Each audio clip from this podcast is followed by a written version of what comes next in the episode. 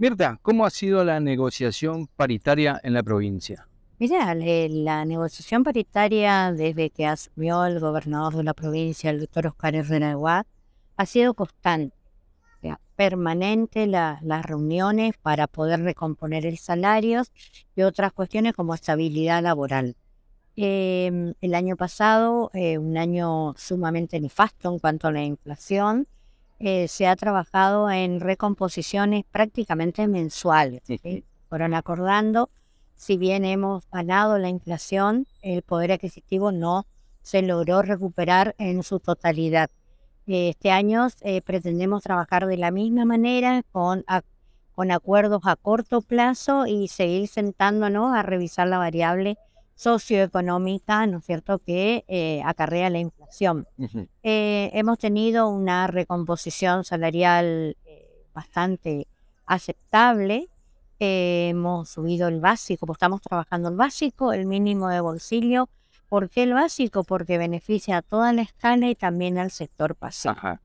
El básico se fue a 37.850 con 77. El mínimo para el de cero años 110.670. Ese es el cargo testigo. El cargo, el cargo testigo. Y también hemos eh, eh, aumentado el porcentaje del concepto 960, que es movilidad que eh, complementa el, adicional de pasaje, que es el valor de la NASA Super, que está a 187 pesos de, de 24% a 40%. En abril el básico se va a ir a 40.000,77. Ahí nos vamos a volver a juntar el día 17 para evaluar la variable socioeconómica y establecer los mínimos, el mínimo eh, que debe cobrar el docente en función de estas variables. Y el, otra vez el concepto 960, que es movilidad, se va del 40% a no menos del 50%. Nosotros planteamos el 60%. Lo trabajaremos el 17 de abril.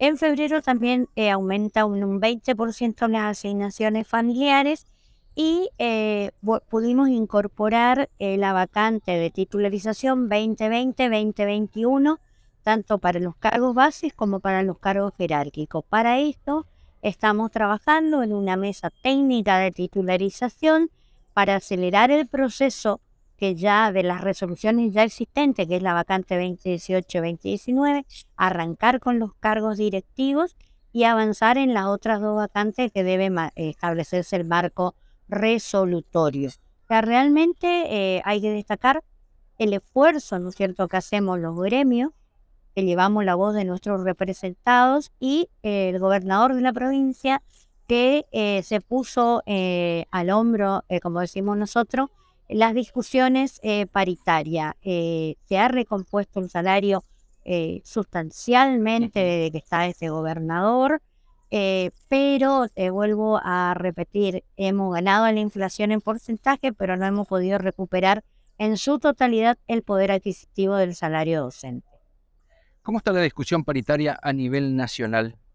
Y a nivel nacional se lleva el planteo nosotros, UDA siempre plantea de, que un docente no puede cobrar menos de la canasta básica. Y en ese norte estamos trabajando para el mínimo docente. También se está trabajando el convenio colectivo de trabajo, que el sector docente es uno de los pocos sectores que todavía no lo tiene. Y también se va a llevar a la discusión nacional el tema de la equivalencia de cargo testigo, porque el cargo testigo, el maestro de grado, o su equivalencia en 15 horas cátedra, dice la paritaria nacional.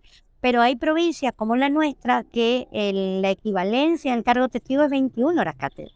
Entonces ah. tenemos que corregir esto. También vamos a trabajar en la...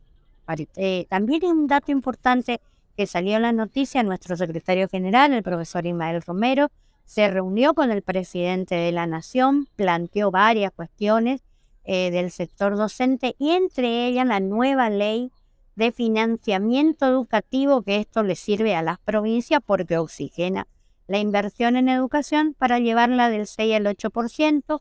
Al otro día el presidente anuncia la presentación del proyecto de ley a la legislatura que lo trabajó la Unión Docentes Argentina. Esto es una noticia importante porque es el porcentaje de inversión eh, en educación que se calcula sobre el PBI del país. Perfecto. ¿Inician las clases el primero de mayo? Ya, y sí, nosotros ya, hemos llegado a un acuerdo, estamos trabajando en forma permanente, estamos resolviendo muchas cuestiones que no son salario, existe un diálogo permanente, existen propuestas, eh, se escucha al sector, por supuesto, que a veces los tiempos que tienen las autoridades no son los mismos que nos urgen a los trabajadores docentes. Desde, eh, desde UDASI ya hemos acompañado el acta y vamos a seguir trabajando para mejorar y llegar a este norte que nosotros planteamos recuperar en su totalidad el poder adquisitivo del salario docente.